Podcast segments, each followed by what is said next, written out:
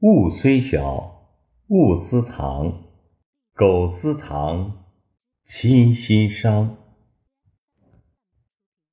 Even though an object may be small, do not hold it. Otherwise, your parents will be sad. 即使再小的物品，都不可以私自占为己有。私自藏匿是不文明的行为，会丢失我们的品德，有损父母的声誉，让亲人伤心，破坏了家规，违背了家训，有损了家风。 No matter how small things are, we can't take them for ourselves. It is uncivilized to occupy things secretly, which will ruin our moral character, damage our parents' reputation, and hurt our family members. It will destroy the family rules, violate the family precepts, and damage the family traditions. 有的人将不属于自己的物品私有化，无论在家里、学校还是在公共场所，一草一木、一针一线，哪怕是同学的一块橡皮、单位的一支笔、公共场所的一张纸，都不应该占为己有。当我们把手伸向公共财物的时候，实际是道德滑坡的时候。偷窃、藏匿的行为来源于内心的自私和贪婪。大贪起源于小贪，祖国母亲会为我们这种行为感到羞辱和悲痛。大自然孕育万物，不求所取，我们因一己之私而破坏自然环境，浪费资源，损害人类赖以生存的家园。地球妈妈在失望、伤心、哭泣。 Some people privatize things that don't belong to them, no matter where they are, such as at home, at school, or in public places.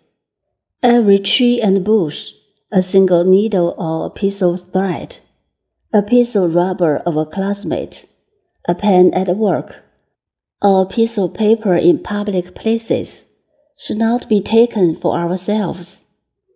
When we reach out to public property, it is actually our moral decline.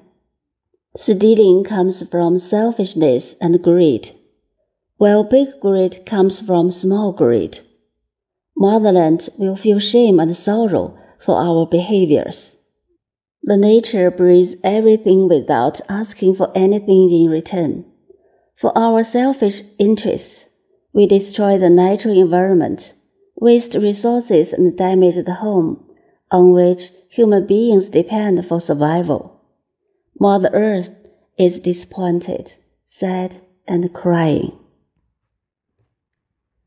我们应该多做正能量的社会公益活动，树立良好的道德观念。 父母是孩子最好的老师，要从小引导孩子学会与他人分享，拓宽心胸和格局。培养无私奉献的道德品质，人的思想高度决定了人生命运格局，格局决定了布局，布局决定了结局。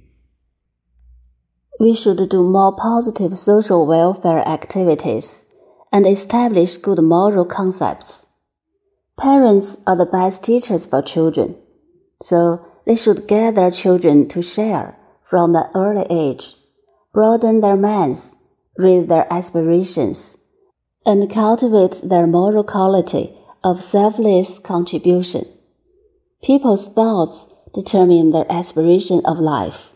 The aspiration determines the layout of life, and the layout of life determines the ending of life.《弟子规》真言：贪婪没有满足的时候。越加以满足，他的胃口就越大。 Precepts of 弟子规 When greed is not satisfied, the more it is fed, the greater its appetite will be.